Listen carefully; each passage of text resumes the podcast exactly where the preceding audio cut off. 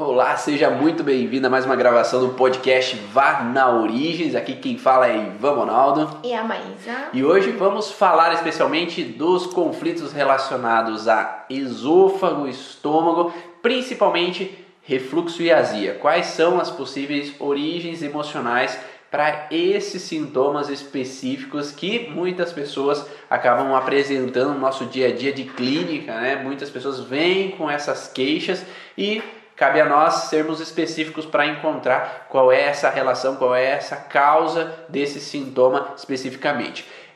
Vou me apresentar de início para quem ainda não conhece aqui dentro da plataforma. Meu nome é Ivan Bonaldo, eu sou fisioterapeuta e venho há 12 anos buscando saber e conhecer um pouco mais sobre a origem emocional dos sintomas dos meus pacientes e, por consequência, agora colocando isso para que todos possam também conhecer um pouco a mais dentro do curso Origens, para que possam entender a origem dos sintomas físicos, origem dos sintomas emocionais e ter especificidade e resultados mais específicos nos seus pacientes.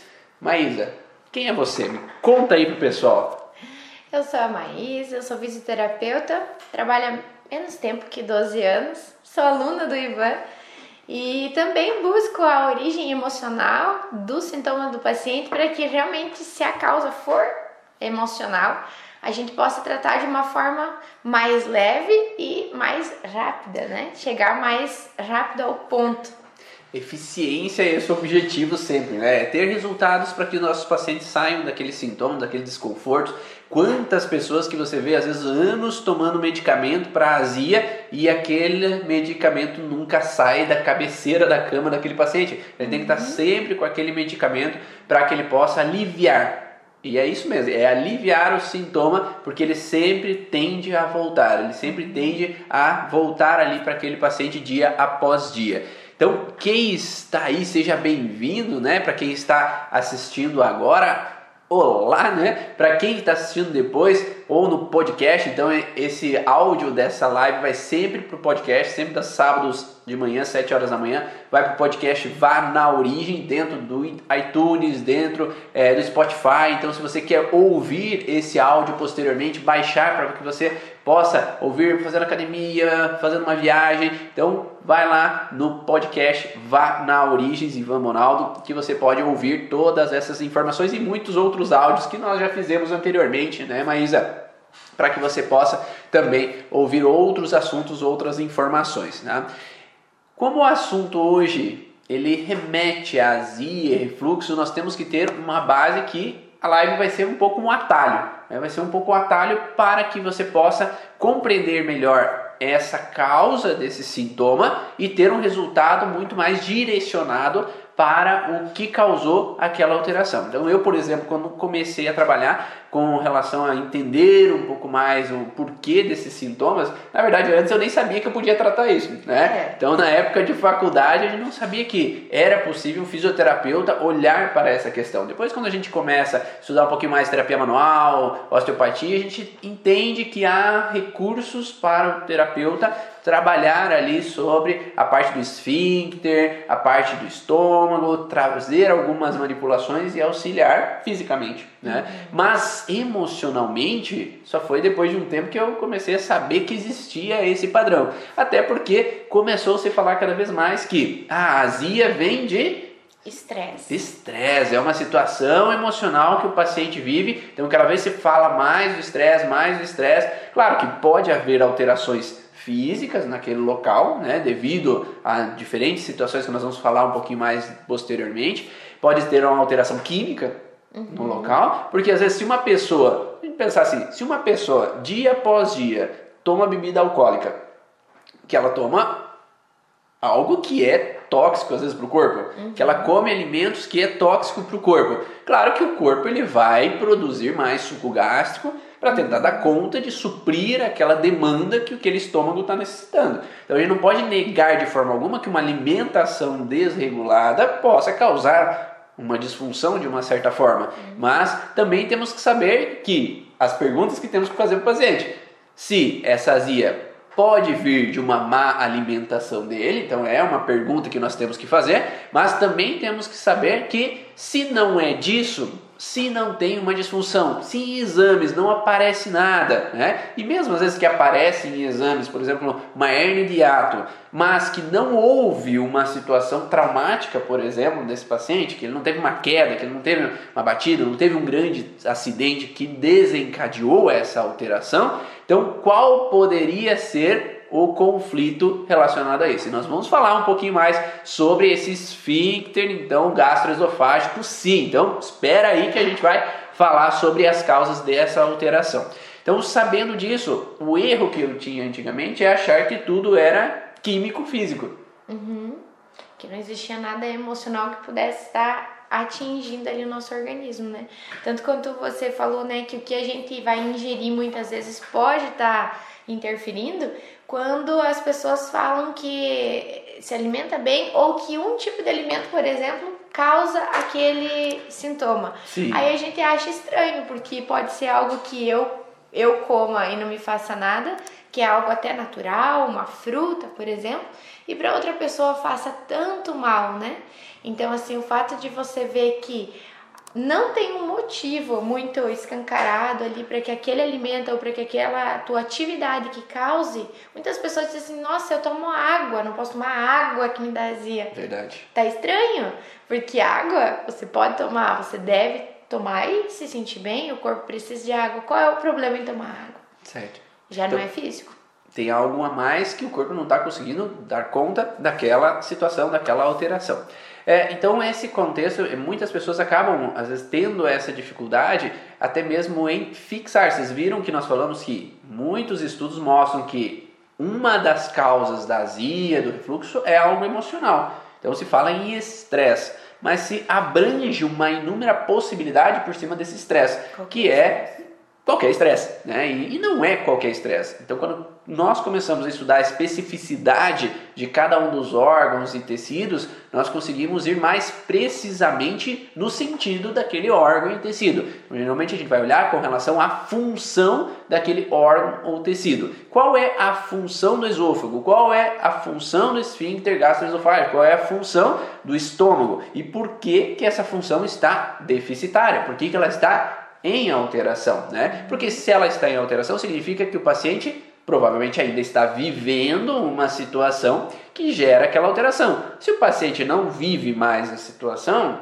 uma tendência que não tenha mais o sintoma, porque o sintoma é um aviso do corpo mostrando sobre aquela alteração, aquela disfunção especificamente. E isso pode ocorrer tanto em adultos quanto em crianças. né? Então nós podemos ter crianças que têm azia. Sim. Você já deve ter atendido várias crianças com azia, né? E Agora- refluxo. Sim, acontece que eles não vão reclamar daquela forma, mas eles não dormem, ou eles choram demais, ou eles mamam e se incomodam, ou tem até um desmame precoce porque o bebê rejeita o peito, ele não está rejeitando às vezes o peito, é porque aquela alimentação daquela forma está causando um incômodo logo após.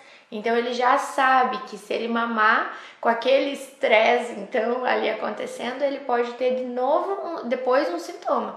Então ele pode querer desmamar, ele pode querer rejeitar o alimento, ele pode chorar muito na hora que ele deita. Muitas pessoas têm azia, os adultos que falam o que, que é que eles sentem. Ah, eu não posso deitar. O bebê deita pra dormir, ele tá bem no meu colo, nossa, eu deito ele pra dormir.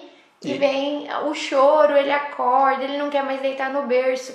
Às vezes não é só um conflito de sono, e sim um probleminha que ele tem ali na, nessa parte digestiva, que a gente precisa olhar. E criança também sente dor, né? Uma Todas. coisa que sempre falam é que, não, criança não sente nada, não é porque ela não lembra quando Uhum. adulta, quando jovem, o que ela viveu nesses primeiros dois, três anos de vida, que ela não sinta, né? Então, se uma criança chora, ela também tem dor. Se uma criança chora, é porque ela também tem incômodos em alguns momentos, e é preciso, então, entender essa, esse mundo da criança.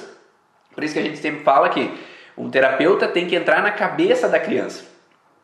Como adulto, nós, como terapeutas, a gente tem que sentir como uma criança, sentir como adolescente, sentir como um feto dentro da barriga da mãe, para tentar entender os porquês dessa situação. E um dos outros erros, às vezes, que a gente pode cometer é achar que cada órgão ele vem com problemas sozinho. Então, às vezes eu acho que é, eu vou trabalhar no paciente, ele tem só o estômago fragilizado, ou ele tem só o esôfago fragilizado. E às vezes não é assim. Às vezes ele tem uma cascata de órgãos fragilizados que pegam toda uma rede ali digestiva e que vai potencializar esse sintoma para esse paciente, seja adulto ou seja criança. Uhum. Então nós temos que olhar essa conjunção de órgãos que essa conjunção vai trazer ou só uma queimação local, uma má digestão local, ou vai trazer um refluxo, ou vai uhum. trazer um sintoma conjunto de órgãos ali para desencadear. Por isso que algumas pessoas têm um sintoma só local, outras têm sintomas agregados pela percepção que viveram daquele sintoma. E aí a gente vai ter que primeiro pincelar cada um dos órgãos. Então nós vamos falar algumas possibilidades, não vai dar para falar todas as possibilidades numa hora aqui, né? mas dentro do curso Origem eu falo sobre vários tipos de exemplos diferentes sobre esses órgãos, não é só um, é um tipo de causa para cada um dos órgãos, mas vamos dar uma pincelada aqui sobre alguns que já vai dar um norte para você conseguir entender então por que, que o teu paciente sofre de azia e refluxo. Primeiro órgão que a gente vai entender, então, descendo, né? Vamos descer de boca, descendo faringe e esôfago. Né? Um dos primeiros órgãos ali entendemos que é o esôfago, os dois terços superior do esôfago. É, mãe, conta aí, o que, que pode estar por trás desse sintoma dos dois terços superior do esôfago? Então, quando a gente pensa é, que a gente começa a dividir, por exemplo, ali o, esôfago que tem pelo menos dois tecidos, né, Ivan? Esse, esses dois terços superiores, eles estão relacionados ao ectoderma. Então, é aquela parte de, de tecidos que ela vai estar envolvendo situações onde você teve que suportar algo que você não queria. Enfiar a goela abaixo, aquela sensação que te colocaram e você tem que aceitar, não sempre concordando com aquilo. Não querendo engolir, né? É o sapo da vida. E eu, um exemplo que eu sempre dou, né, que vários dos profissionais das leis biológicas dão, é, é, é com relação a como é feito Fígado de ganso. Você já comeu fígado de ganso? Eu vi na aula do Origens e eu, eu não comi. Nunca, nunca comeu? Comeu mas fígado, eu... fígado ali, aquele fígado de ganso gorduroso, assim. Eu já ouvi no Masterchef, né, que eles utilizam, é algo muito especial e eu não imaginava que era feito de um conflito pro coitado do ganso, do então, pato. A base de como é feito o fígado de ganso, né, que é eu não vou falar em francês, né? Porque vai que eu falo errado aqui, daí às vezes não vai ficar bonito. Então é colocado, trazido o ganso e eles têm uma forma de alimentar específica o ganso, onde é colocar um cano diretamente a dentro do estômago, dentro do estômago quase do ganso. Então esse cano passa por toda a garganta ali do, do ganso e é injetado o alimento diretamente lá no estômago e aí entra uma relação de aumento da gordura no fígado desse ganso. Então eles é uma iguaria francesa, né, que eles gostam muito e essa relação é pega o ganso, abre a boquinha e goela abaixo. Né? Então esse contexto de colocar goela abaixo, então ela é uma representação do sentido conflitivo do esôfago nessa parte ectodérmica. Né? O que é ectoderma? É uma derivação embriológica, então quando o embrião surge, ele tem camadas iniciais, que é uma camada chamada endoderma, que é uma camada mais primitiva, uma camada mesodérmica e uma camada ectodérmica, que dá origem a todos os tecidos de revestimento, como da pele, né, epidérmicos, sens sensoriais, na sensação de ver, ouvir, farejar, né, degustar algo, e as partes mais próximas de boca, mucosas, né, mais proximais à região externa. Então essas camadas, elas são derivadas do ectoderma e elas dão um processo, então nesse caso específico do esôfago, que é os dois terços superiores, né, tem um terço mais final, mais próximo no estômago, que é mais endodérmico, mas os dois terços superiores do esôfago, elas dão essa relação de ser fincado goela abaixo. Então, imagine esse colocar goela abaixo uma informação. E isso pode ser vivido de forma real, de forma imaginária, virtual ou simbólica. Então nós podemos entender que uma pessoa que vivencia uma situação onde ela está fazendo uma cirurgia e é preciso colocar Um tubo. Um tubo internamente a ela, né? Ou uma endoscopia, ou todo o processo que é botado goela abaixo, ele pode ser representado realmente no sentido de tocar naquela região, né? É colocar goela abaixo. Então é uma situação onde que eu tenho que colocar no meu estômago algo ou no meu esôfago algo que não é agradável. Então imagine que colocar uma cânula sem anestesia, por exemplo, é algo desagradável. Uhum. Uma mãe que obriga a tomar um remédio goela abaixo é algo desagradável. Uhum. Então, às vezes, esse desagradável que tem gosto ruim, que eu não quero, que eu não quero tomar esse remédio agora, que ah, meio incômodo, eu não gosto de tomar pílulas ali de, de algum remédio que me é incômodo e eu tenho que socar goela abaixo. Então, tudo que é meio botado goela abaixo, socado goela abaixo de forma real, ele representa uma alteração principalmente a esse tecido então ectodérmico do esôfago, os dois terços superiores. Então, de forma real, podemos pensar todo esse processo. Né? Então, podemos pensar que uma criança, por exemplo, que quando está sendo amamentada e o leite da mãe ou um leite artificial, uhum. então ela vai ser dado um leite artificial de gosto ruim, que não é bom, que não é agradável Sei se tem muitos pais que me falam assim: "Nossa, eu fui tomar aquele leite do meu filho, nossa, que horrível aquilo lá", né? Então, algo que não é agradável ali, que é botado goela abaixo para o bebê, também pode ser incômodo, né? Porque eu, ó, eu não queria, mas é, foi, toma, toma, não é esse o problema dele, às vezes ele não queria nem mamar. É, o momento em que você troca a amamentação, né, da, da mãe pelo leitinho na mamadeira. Às vezes ele não queria parar de mamar, porque a mãe tem que trabalhar com quatro meses e até ali ele só mamava no peito. E a partir do momento que é colocada a mamadeira, às vezes é o fato de o que for dentro da mamadeira, talvez não importe, mas sim o fato de ele estar sentindo que aquilo não é, o, não é a mãe. Já é um conflito emocional, né, Ivan? Que já não é mais tão físico. E só para ser claro, nós não estamos dizendo nada que a mãe não tem que voltar a trabalhar, não é isso. Nós estamos falando que há uma possibilidade de interpretação daquele bebê de algo desagradável uhum. em ter que aceitar aquele leite que não é da mãe, ou que não é agradável de alguma forma. E aí podemos interpretar para aquela criança que aquilo é desagradável e isso poderia gerar uma azia nos dois terços superiores. Por que, que tem algumas pessoas que têm azia central e outras mais superiores? Porque nós estamos falando dos dois terços superiores. Né? Então pega os dois terços superior, faringe. Então essa queimação mais superior, ela dá a entender a uma fase de estresse com relação a ter que aceitar contra a vontade um alimento, aceitar contra a vontade um nutriente que eu não queria de determinada forma aceitar ali naquele momento. Então nós falamos de às vezes colocar então ah, fazer um exame, né, por exemplo, ou uma criança que tem que fazer algum procedimento, né, que é colocado goela abaixo, né? Ou alguma situação de alimento colocado goela abaixo que é incômodo. Mas não necessariamente seja uma situação, o líquido seja ruim.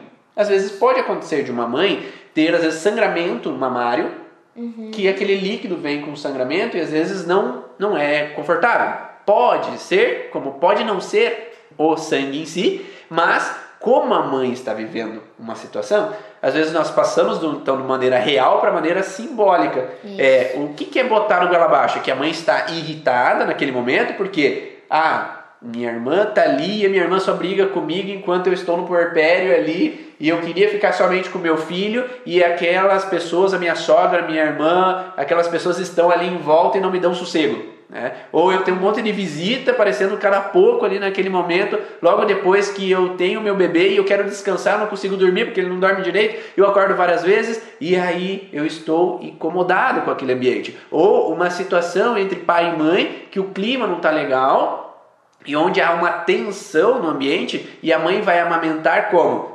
Nervosa, Irritada, brava. nervosa. Então aquela raiva da mãe, aquela irritabilidade da mãe não é com o bebê, é com as pessoas ao redor, mas se a mãe está com ódio, com raiva naquele momento enquanto amamenta, simbolicamente aquela criança está recebendo um ódio, recebendo uma raiva, porque a interpretação daquela criança é que é, é desconfortável para a mãe amamentar, Isso. porque enquanto a mãe está comigo, ela está com raiva. Uhum. Então há uma falsa interpretação às vezes com relação a esse processo, uhum. ou que às vezes a mãe, ai, tem dor, né? porque pode acontecer uma mastite e aquele bebê interpretar de uma maneira errada aquela situação que ai Uh, Ele que é o incômodo da é, amamentação, né? Então pode ter uma falsa interpretação simbólica por trás do amamentar. Então é o líquido que é botado goela abaixo em tom de raiva, de incômodo, de uh, desconforto de alguma forma ali naquele momento. E essa falsa interpretação aquele bebê pode pegar como uma representação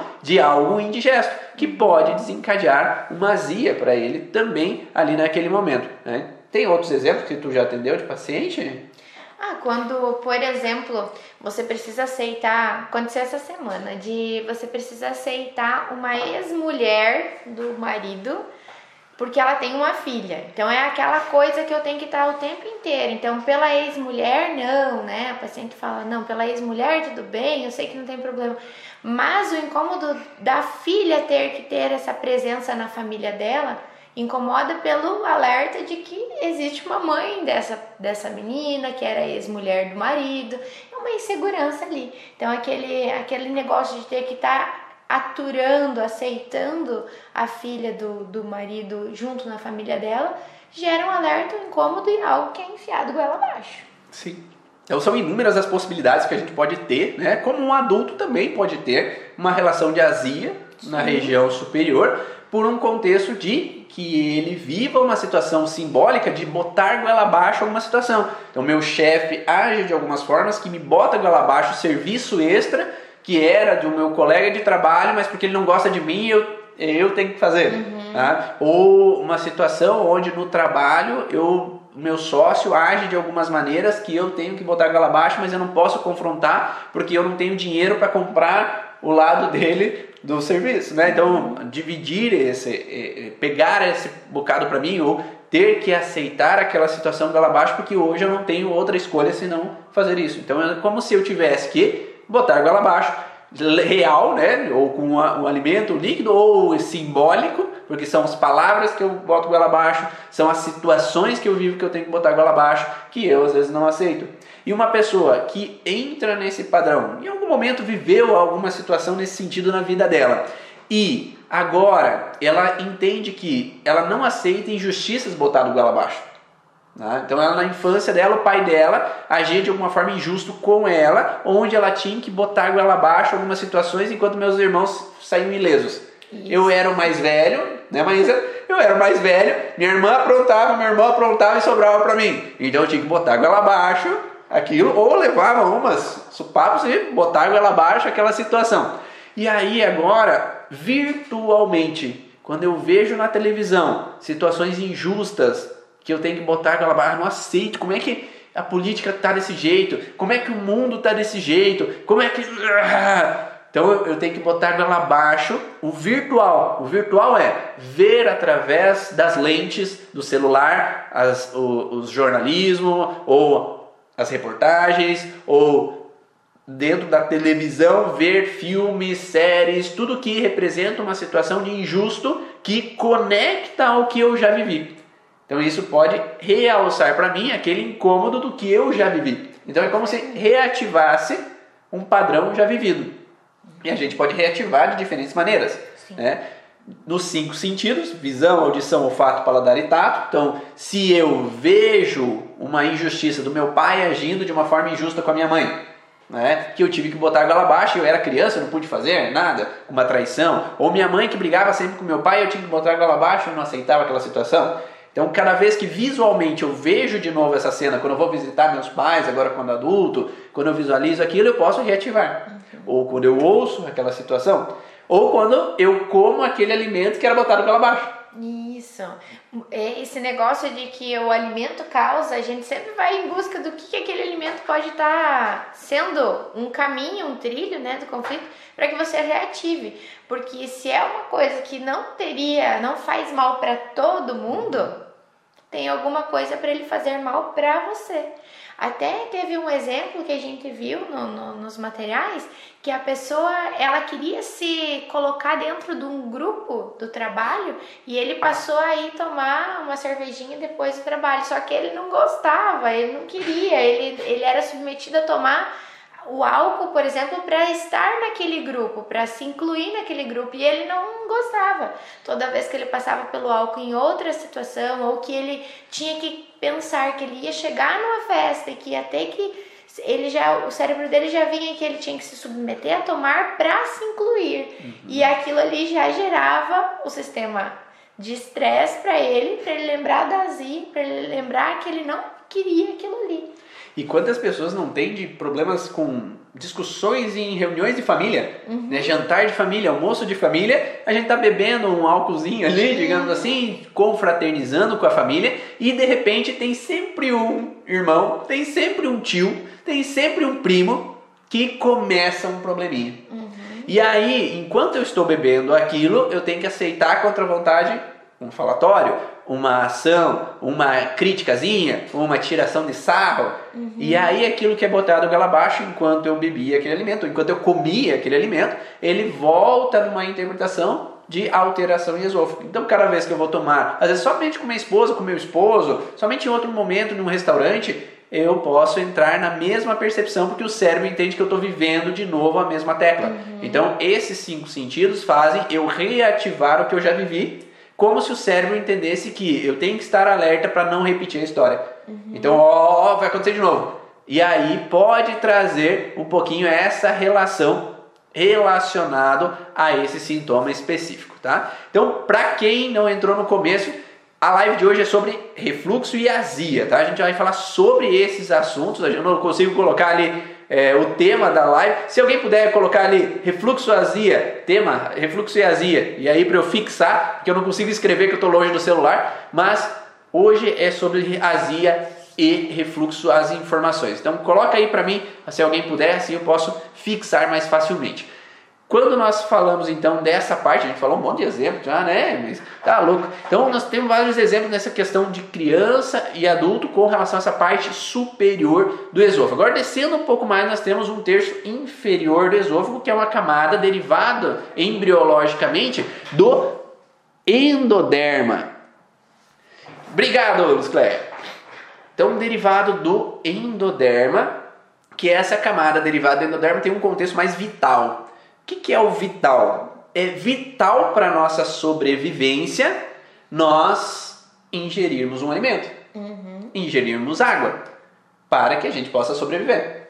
Então, tudo que é mais vital para que eu possa manter a vida, para que eu possa sobreviver, ele está relacionado à parte endodérmica. Então, esses dois terços mais inferiores do esôfago, então nós temos os dois terços superiores mais um terço mais inferior. Só que, entretanto, algumas pessoas não percebem, não sabem um pouco o que não é só um terço inferior do esôfago que tem parte endodérmica. Abaixo da mucosa dos dois terços superiores também tem tecido endodérmico. Então, o paciente pode ter sintomas de derivação endodérmica, então dessa parte da submucosa do esôfago, mais para cima também. Então, não só sintomas relacionados a parte ectodérmica estão na região dos dois terços superiores. Então a parte endodérmica também sobe um pouquinho aí para a região superior. Então se nós temos alterações mais endodérmicas, nós tendemos a olhar para outros conflitos que estão relacionados então de maneira simbólica, onde eu quero pegar o pedaço ou cuspir o pedaço. Né? Então é o esôfago que vai permitir com que desça o alimento até o estômago, não é, Maísa? Isso.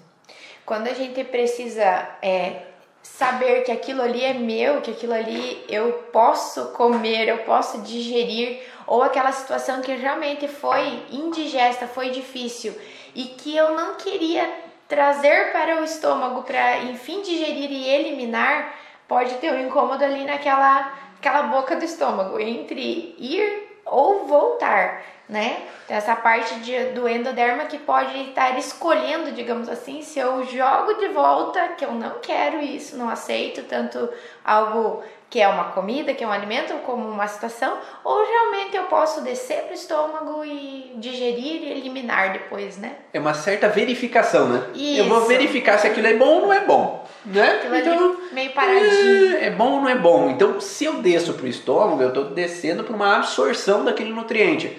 Então, se aquilo que aquela criança, por exemplo, está comendo não é bom, o cérebro percebe, ele, hum, isso não é bom. Então é melhor eu regurgitar, jogar para fora. Ou que eu possa realmente, hum, isso é bom, deixa entrar. Né? Então eu posso entrar naquele alimento. Então ali vão ter geralmente conflitos relacionados a eu pegar um bocado. Não sei se você já ouviu falar aquela grande ditado assim, tirar doce da boca da criança. Uhum. Né? Então nós temos várias camadas desse doce. Então eu posso ter uma idealização de um doce, então eu posso, ai, olha que cheiro de hambúrguer, olha que cheiro disso, daquilo, e eu começo a salivar. Então essa salivação é como se eu quisesse pegar antecipadamente algo que eu me agrada algo que eu idealizo de forma de um alimento ou de forma de, às vezes, uma casa, eu idealizo um apartamento, eu idealizo um carro, eu idealizo uma clínica, eu idealizo algo para mim,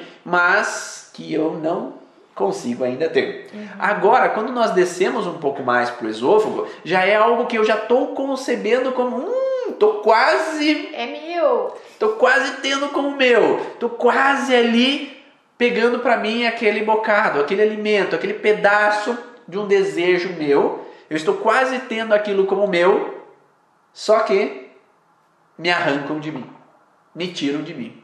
Então minha mãe me promete, então ela me prometeu que ela me daria um carrinho se eu me comportasse. E agora eu estava quase ganhando aquele carrinho, eu estava quase tendo aquilo ali, mas por uma coisinha que eu ganhei. Você não vai mais ganhar. Agora tu não ganha mais.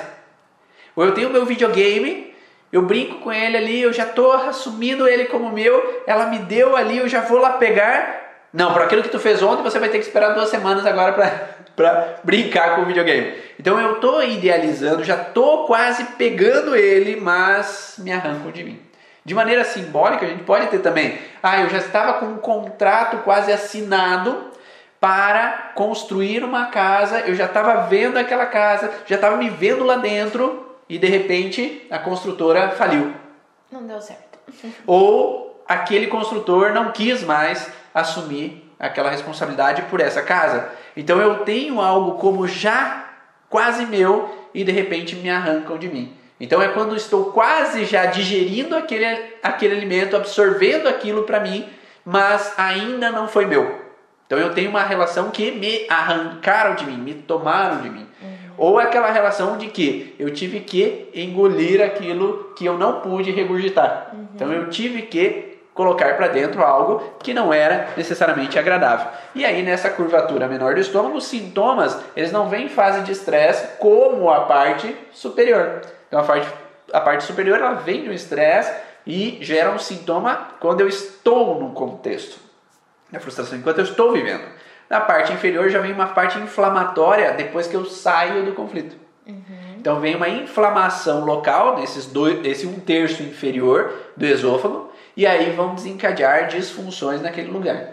E quanto mais recorrente é vivido aquele processo, aí vão aparecer varicosas, vão aparecer veias ali, né, como chamadas nos exames, né, de observações de alterações já de disfunções local ali no esôfago, num terço inferior do esôfago.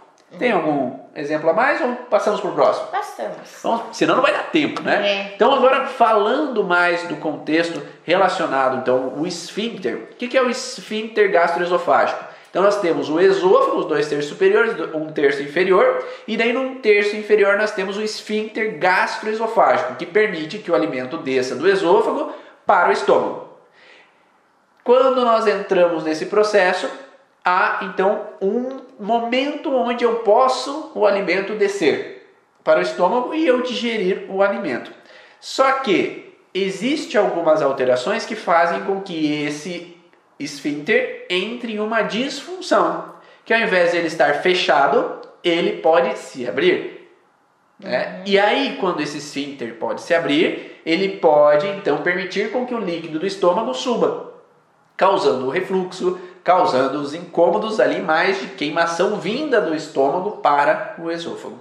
Quando nós falamos desse esfíncter, nós temos dois tecidos principais no esfíncter. Quais são as derivações aí, Maísa? Vamos lá, vamos Vamos testar os teus conhecimentos. Então, o mesoderma, né, é um tecido muito importante ali, porque ele tem uma dificuldade, então, de manter essa contração, né? Então, a musculatura, o esfíncter é um músculo tem uma dificuldade de fazer uma contração. Então, esse músculo que deriva do mesoderma novo, ele está com uma dificuldade em estar nessa contração e impedir que o que está aqui dentro do estômago suba.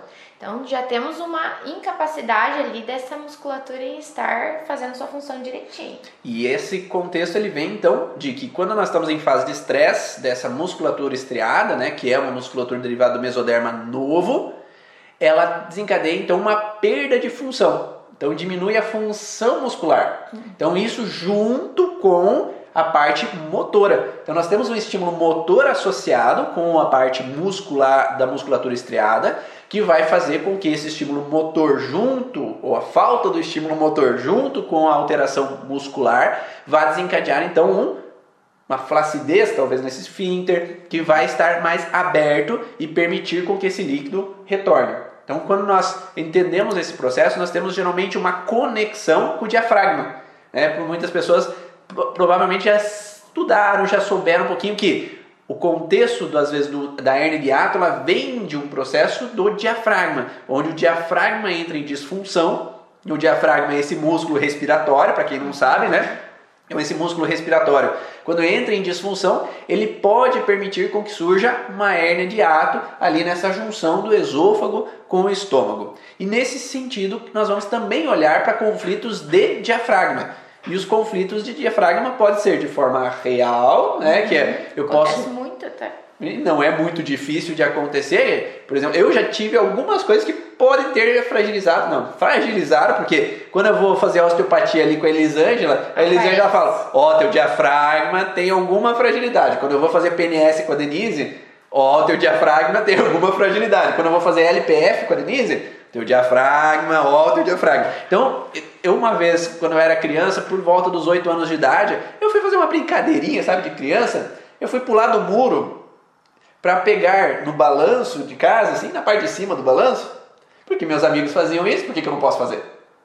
Então eu pulei para pegar lá em cima e de repente, uop, pof de costa no chão. E aquelas.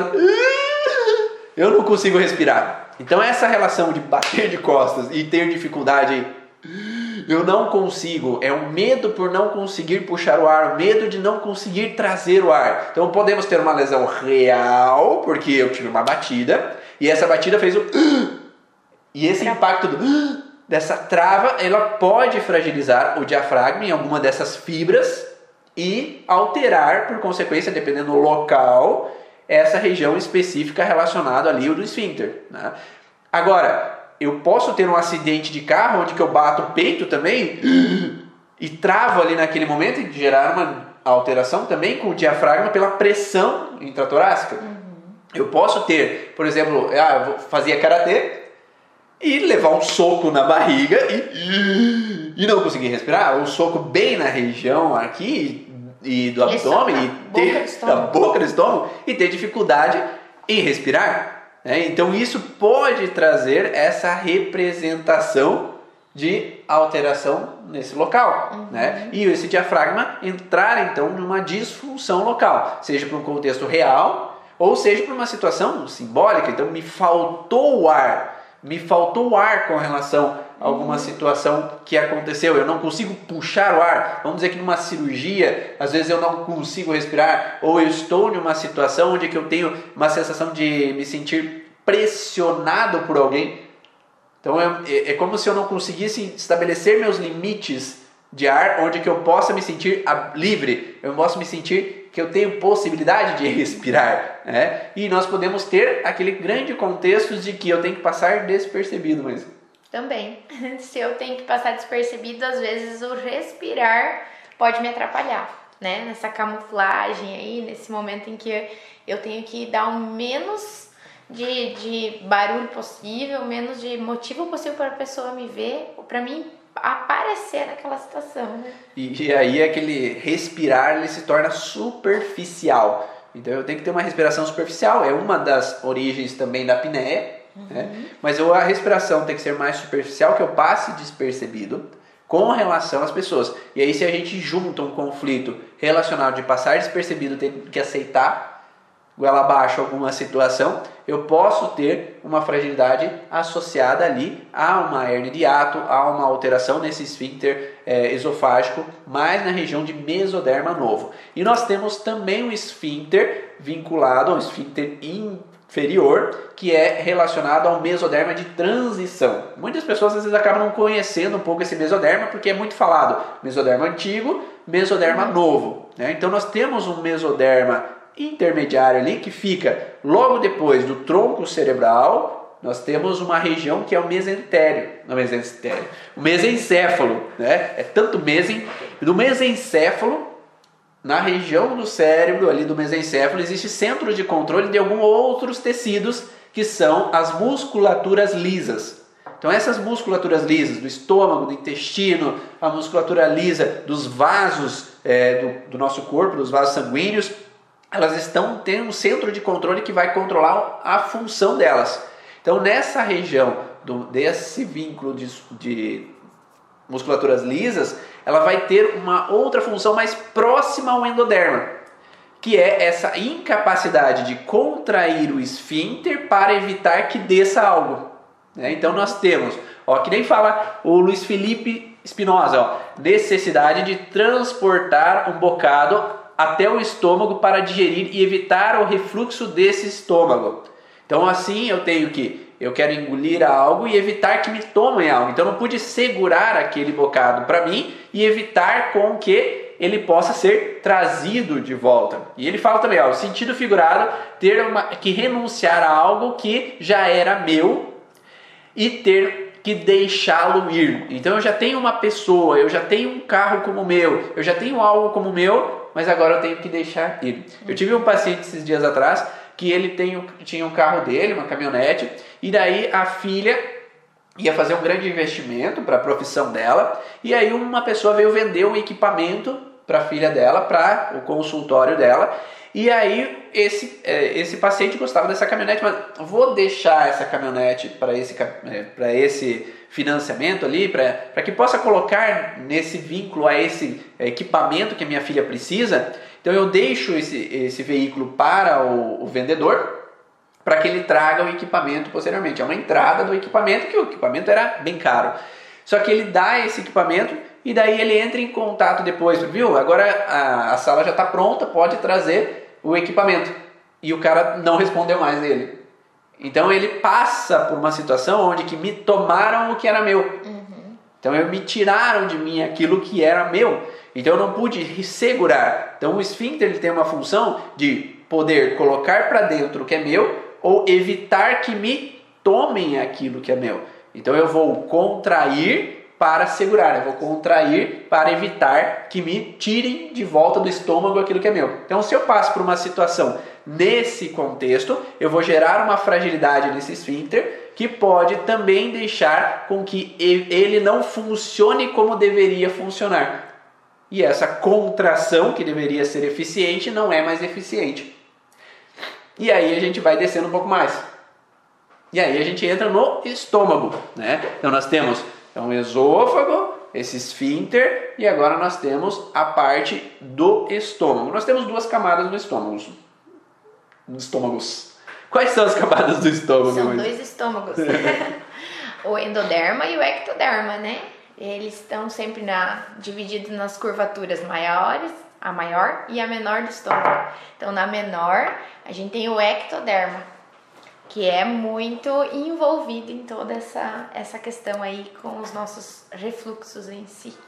Então nós temos essas duas camadas que vão desencadear alterações, né? Então quando nós falamos com relação à parte ectoderma, lembra que a parte ectoderma do terços superior do esôfago, então tinha sintomas na fase de estresse. Isso. A curvatura menor do estômago, que é ectodérmica, ela também tem sintoma na fase ativa de estresse. Então quando o paciente sente só queimação central no estômago. Quando ele está no estresse, aí a gente pensa em curvatura menor do estômago, uhum. que ela vai desencadear então uma queimação, tem uma sensibilidade epidérmica, tem uma sensibilidade que é de fase ativa de estresse. Então essa sensibilidade é o aumento de sintoma na fase ativa de estresse.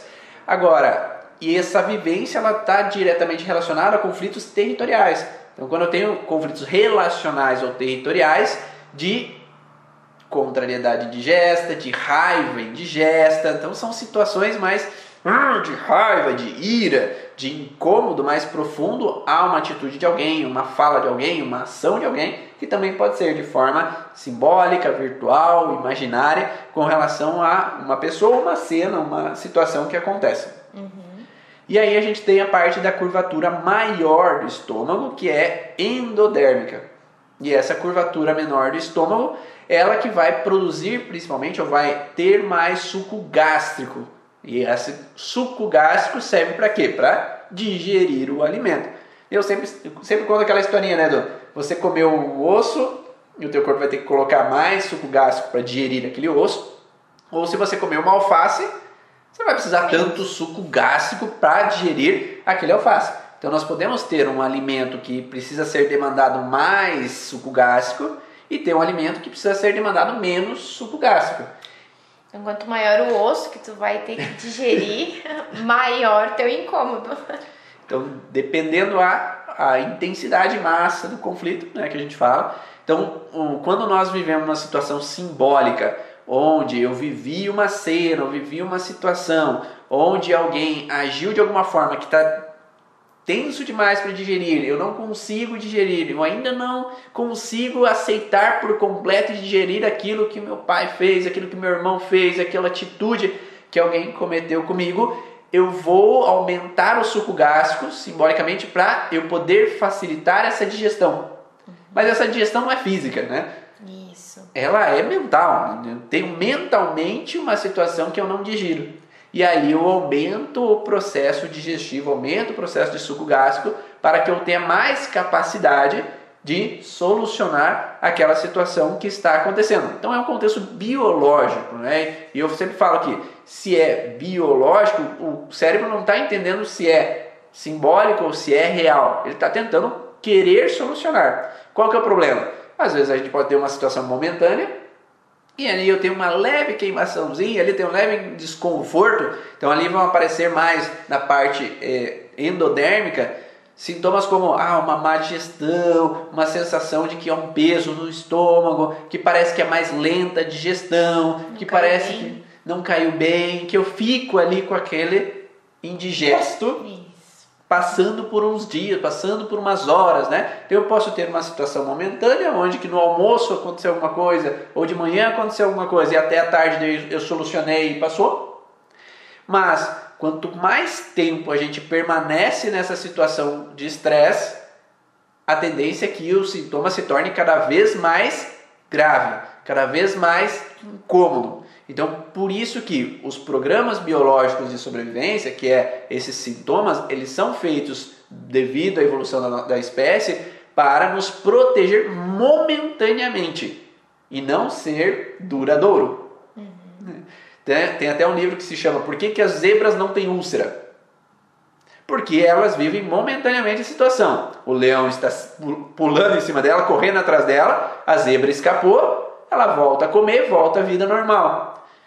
Mas nós, seres humanos, estamos sempre sentindo que o leão está atrás da gente. É. é. Então eu estou sempre correndo, eu estou sempre em perigo, eu estou sempre ainda não aceitando ou não digerindo aquela situação. Então eu ainda não perdoo, ainda não aceito, ainda estou naquela frustração. O leão nem te pegou e você fica a vida inteira com raiva do leão que ele tentou, né?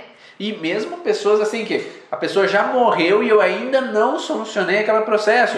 A pessoa já nem está na minha vida e eu ainda não solucionei aquele processo. Eu já me separei do meu ex, da minha ex e eu ainda estou naquele processo. É. Então é como se a pessoa não consegue contornar aquilo que aconteceu e continua não digerindo, continua não digerindo aquela situação, porque qualquer coisa que faz lembrar aquilo que aconteceu, volta o processo indigesto.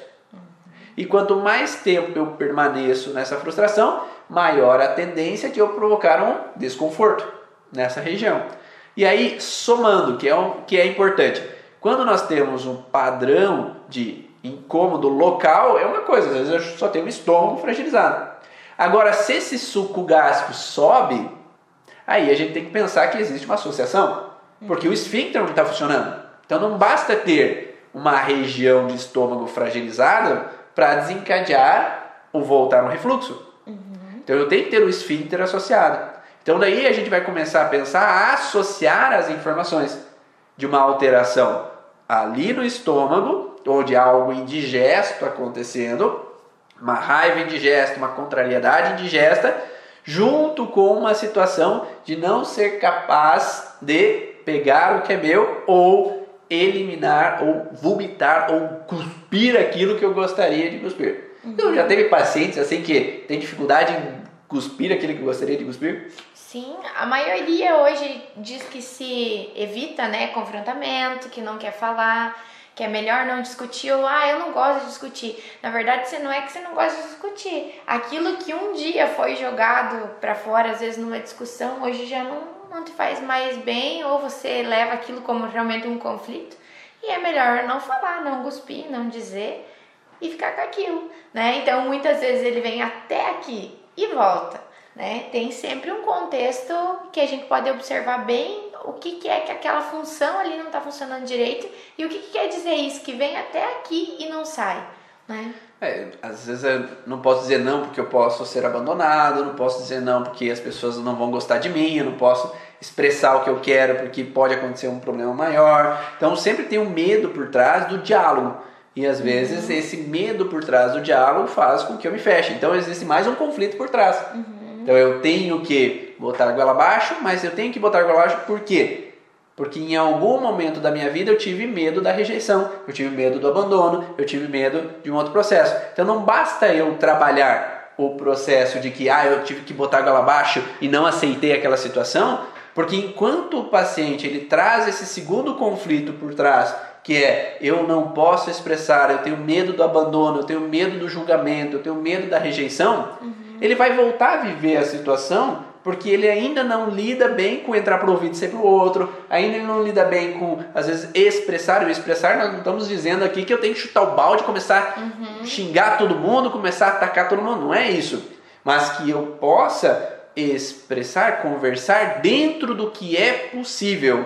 Dentro do que é possível. Porque nem sempre a outra pessoa que está do outro lado, ela é favorável ao diálogo. Isso. Às vezes a outra pessoa é do contra. Então, nesse caso, a pessoa tem que ponderar até que ponto vale a pena, até que ponto não. Mas esse ponderar que não esteja dentro de um conflito anterior dela, que é de que eu nunca posso, eu nunca devo, eu nunca, nunca. Uhum. Né? E enquanto tem esse conflito de eu nunca, nunca posso expressar, eu nunca, nunca posso vomitar o que eu gostaria, aí eu estou em dois conflitos ao mesmo tempo. E eu acredito, Ivan, que voltando ao início, como a gente falou que existem várias, vários passos, vários tecidos e partezinhas que estão envolvidos em um sintoma, em uma queixa, a importância de a gente ter toda essa essa complementação de tecidos e órgãos, porque se você entende que aquele sintoma que pode ser a simples azia do paciente vem só do estômago ou vem só do esôfago e a gente não olha tudo isso ou o motivo pelo qual ele guarda tanto isso para ele ou o motivo de que simplesmente vem até aqui essa ardência, essa azia na minha garganta, parece que eu tenho até os mau hálitos também, Sim. né? Pode acontecer nesse momento.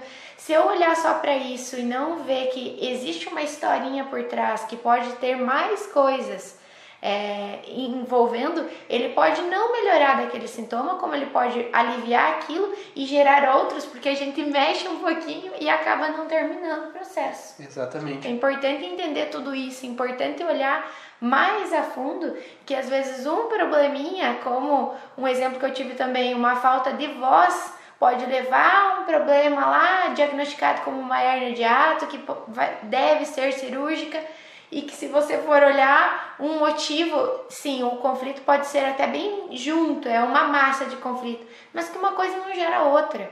E aí que você tem que ir dando uma, uma estudada mais a fundo e procurar no paciente que deve ter existido uma outra causa para real falta de voz, por exemplo. E a mesma coisa que às vezes um paciente, eu já tive um caso assim de que eu fui é, ser buscar ser atendido e eu tinha uma dor na torácica e encontraram uma alteração na minha lombar no exame de tomografia. Ah, então é essa questão da lombar que está causando alteração na torácica.